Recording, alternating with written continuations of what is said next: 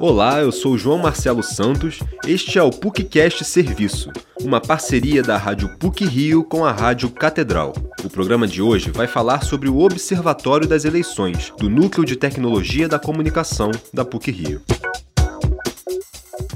O Observatório das Eleições divulgou no dia 16 de novembro os resultados das pesquisas. Alunos e coordenadores do projeto apresentaram dados de impulsionamento pago referentes às campanhas dos candidatos nas mídias digitais durante as últimas eleições. O encontro contou com a participação do jornalista Guilherme Amado, formado na PUC Rio e atual colunista do jornal Metrópolis. Os alunos desenvolveram pesquisas sobre as estratégias dentro das redes dos candidatos à presidência, ao Senado e aos governos estaduais. O objetivo é analisar como as mídias digitais são aproveitadas pelas campanhas políticas para gerarem visibilidade. O projeto contou com sete bolsistas da PUC Rio e seis professores do Departamento de Comunicação da Universidade, que atuaram como coordenadores. O professor Marcelo Alves colaborou com pesquisas para o observatório e auxiliou os alunos. Ele explica que o trabalho foi dividido em duas etapas fundamentais, no primeiro e no segundo semestres. O processo de pesquisa foi dividido basicamente em dois grandes períodos. O primeiro semestre foi de capacitação, em que os estudantes tiveram conhecimento com uma série de técnicas, procedimentos e metodologias de monitoramento de redes, particularmente o contato com as bibliotecas de anúncio,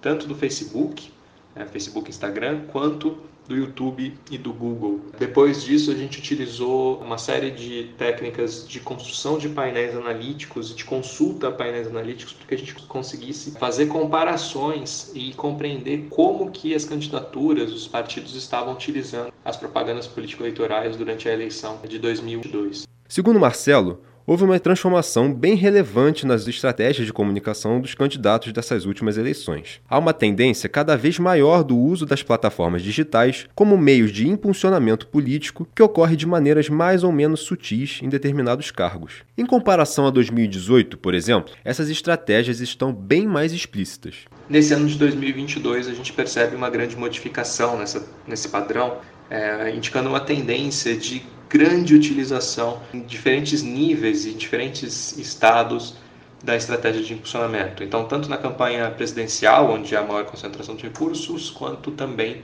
é, na campanha estadual para governo é, e particularmente nas campanhas para deputados federais e deputados estaduais que se utilizam desse mecanismo de impulsionamento para conseguir é, impulsionar, alavancar a sua, a sua, o seu potencial de visibilidade considerando que a inserção televisiva desses candidatos a deputados muitas vezes é bastante reduzida e muitas vezes é, limitada a poucos segundos. Os alunos que participaram do projeto eram estimulados a trazerem sugestões de tópicos para a produção de relatórios e debates entre a equipe. O estudante de jornalismo Luiz Felipe Azevedo foi um dos colaboradores do observatório. Ele enxergou uma oportunidade de incluir um projeto de iniciação científica no currículo e de pesquisar sobre política, um tema que é de seu interesse. Luiz conta que o processo não foi fácil e que teve que aprender muita coisa do zero.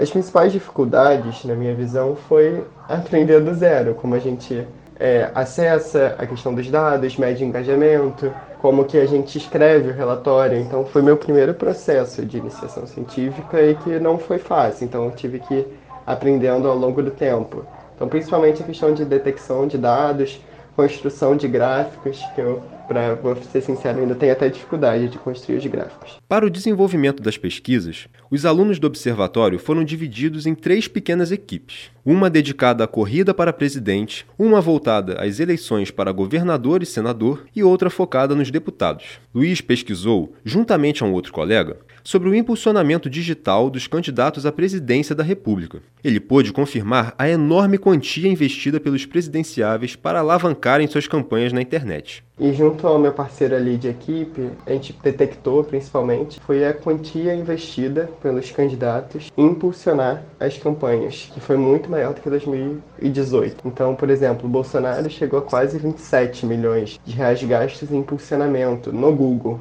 Lula chegou ali quase 23, 24 milhões. Então, é muito dinheiro que é investido nessa questão do digital, de passar para frente anúncios. O observatório vai se estender por outros projetos de monitoramento de mídias sociais, mas em formatos mais diversos. A proposta é manter essa atividade extracurricular, mas abraçar outros temas relevantes, além da política. O professor Marcelo Alves também irá ministrar uma nova disciplina do currículo de estudos de mídia, que terá um viés semelhante ao do observatório.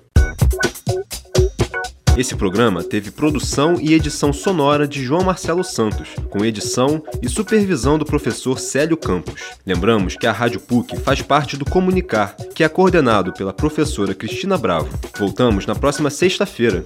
Até lá!